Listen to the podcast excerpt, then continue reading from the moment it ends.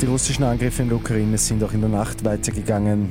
Und Corona-Ampel, nur mehr das Burgenland ist rot. Immer 10 Minuten früher informiert. 88.6 Die Nachrichten. Im Studio Christian Fritz.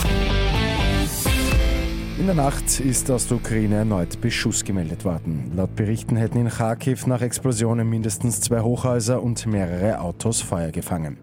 Russland kontrolliert demnach offenbar schon 80 Prozent der Region Lugansk.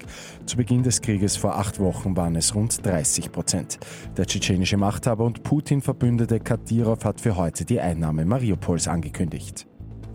Die Corona-Zahlen in Österreich gehen weiter zurück. Die neue Corona-Ampel zeigt nur mehr das Burgenland rot, heißt dort gibt es aktuell noch ein sehr hohes Risiko. Im Vergleich zur letzten Woche sind damit auch Kärnten und Vorarlberg in die orange Zone gekommen. Diese bedeutet aber auch immer noch ein hohes Risiko. Bei Lotto 6 aus 45 hat es am Abend erneut keinen Sechser gegeben. Am Sonntag geht es bei einem Sechsfach-Checkpot um rund 6,6 Millionen Euro.